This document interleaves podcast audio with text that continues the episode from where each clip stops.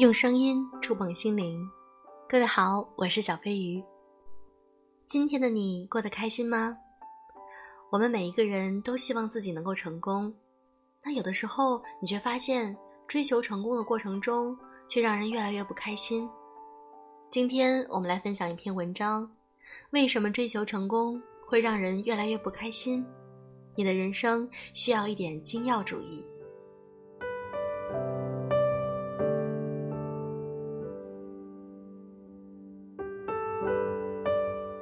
最近我在看综艺《中餐厅》，突然被王俊凯赚了不少好感，使眼色，会说话，肯干活。在第三季的告别宴上，林大厨也直赞他比外表看起来成熟的多。当时小凯却红了眼眶，他的第一反应是：成熟不一定是好的，我成熟却不开心。九九年出生的王俊凯，今年才刚满二十岁。少年成名，台上收获无数的鲜花与掌声，在台下却默默背负着常人难以想象的重担。王俊凯在二十岁的演唱会纪录片上透露过自己的压力。在我们身边，很多人都向往名人身上的光环，也在自己的领域里不断的追求成功，但在拼命向前奔跑的同时，你也可能会感到越来越多的负累，越来越不容易快乐。最近有位朋友向我表达了这样的苦恼，他说自己虽然薪水看涨，但是这一年一年忙下来，好像也没有实现什么真正重要的事儿，反倒像是在按某个标准的脚本演绎人生，越来越难感受到发自内心的喜悦。忙完这一阵儿就可以忙下一阵了，感觉特别累，特别没意思，但不这样生活还能怎么样呢？为什么追求成功反而让人不快乐？如何通过调整思维方式，过上让自己真正愉悦的生活？今天我们就来聊一聊这个话题。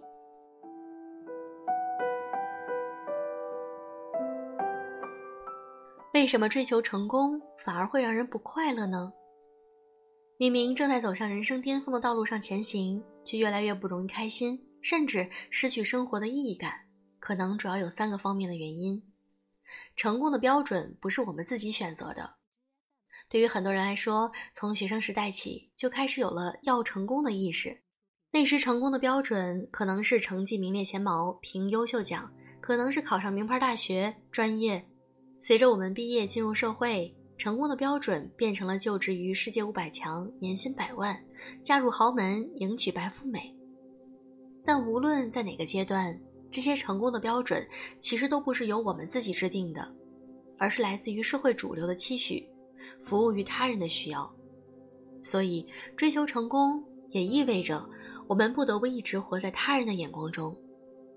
我们取得一个又一个的成就，看起来像是在成为更好的自己，其实不过是在将自己改造成流水线上最优质的罐头，让自己符合社会评价体系以及他人眼中那个更好的标准。而罐头是没有自己心声的，越是追逐标准化的成功。我们越不了解自己想要什么，我们也没有时间和精力去探索自我，去发现什么对自己来说才是真正重要的。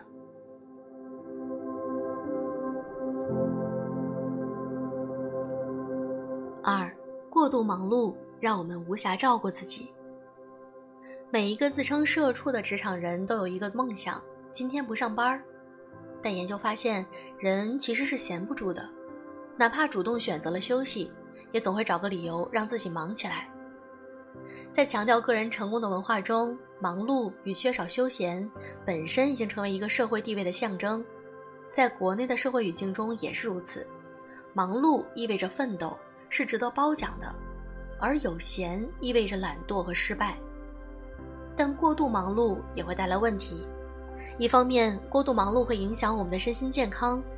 当我们用忙碌程度来衡量成功与否，便会允许自己过劳，甚至为了适应高压力、高焦虑的忙碌生活，牺牲必要的休息时间，无暇照顾自己。另一方面，过度忙碌意味着我们可支配的时间会变得更少。研究表明，当人们感到自己时间不够用的时候，也会更不快乐。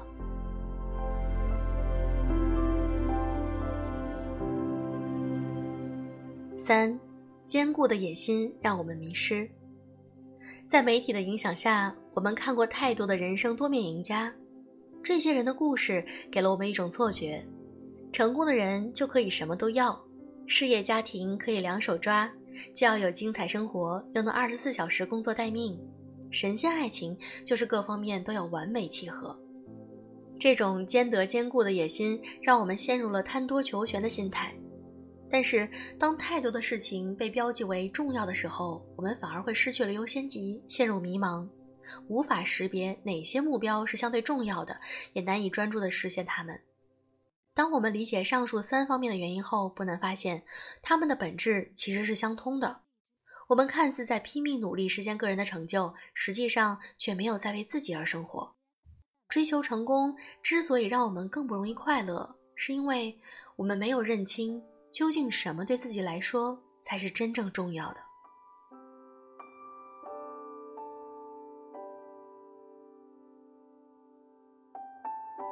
二，想要结束追求成功带来的痛苦，你需要有一些精要主义。对于辛苦追求成功却过得并不快乐的人来说，精要主义可能是帮助他们走出迷茫的好方法。领导力及商业策划师提出了一个精要主义这种思维方式。精要主义者拒绝不加思索的贪多求全，而是选择把宝贵的时间和精力集中在对他来说最重要、最有意义的事上。精要主义者与非精要主义者在思维范畴和做事方法上有着显著的区别，而这些区别最终也会为他们带来截然不同的生活。专家为我们总结了精要主义的三个关键词：选择，选择自己要做的事儿；甄别。从众多事项中甄别出最关键的，取舍。我能做任何事，但不是所有事。而精要主义也恰是从这三个维度来帮助我们摆脱必要成功的陷阱，过更值得的生活。为什么说精要主义对过好人生很重要呢？因为选择，一直以来人们过分强调外部提供的选择，却低估了做出选择的内在能力。面对庞杂的选项，我们很容易忘记自己拥有选择的能力，而忘记去选择，意味着我们无形之中让渡了自己生命的主宰权，任凭环境、他人或其他力量决定我们的命运。相反，去主动选择自己想要做的、认为值得的选项，我们才能主导自己的人生。甄别，很多人有这样的感慨：离开学校之后，仿佛一夜之间。应是世界里的种种定律突然不再适用，付出不再必然值得，努力不再必然有回报。后来你可能会听说二八定律，即百分之八十的结果是由百分之二十的努力产生的。你开始发现，这世上好机会非常多，可做的事儿非常多，但其中真正有益于我们的机会很少，值得做的事儿非常有限。努力的确不一定有回报，但这不意味着我们要放弃努力。正确的做法是在行动之前甄别什么值得努力，然后在关键的地方努力，才更可能获得足够的回报。另外，取舍。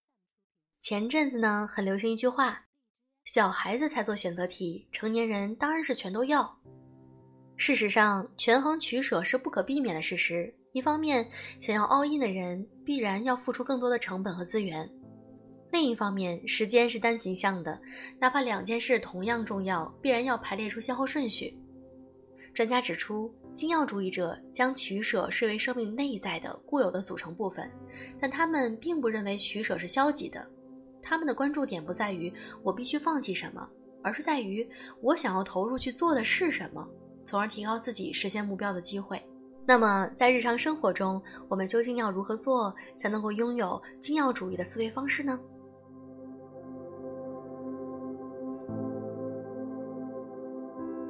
第三，我们如何实践精要主义？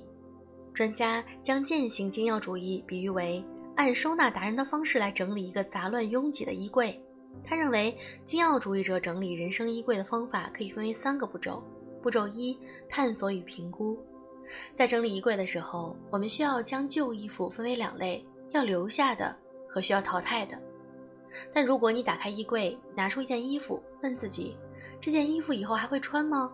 那么，只要这件衣服没坏，你的答案很可能是会呀。这样的甄别方式是无效的，因为到最后你还是会留下很多你以为会穿，但其实根本想不起来的衣服。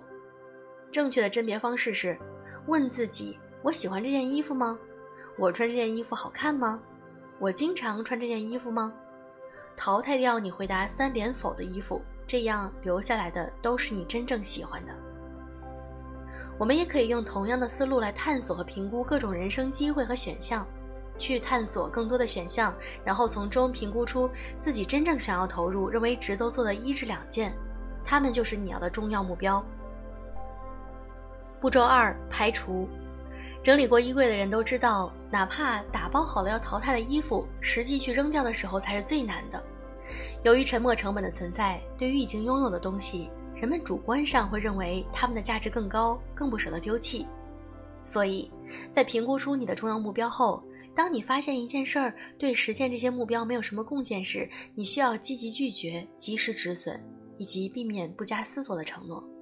这意味着要对一些人说不，意味着对抗一些社会期待和外部压力，还特别需要勇气，也需要你对自己的目标足够坚定、足够清晰。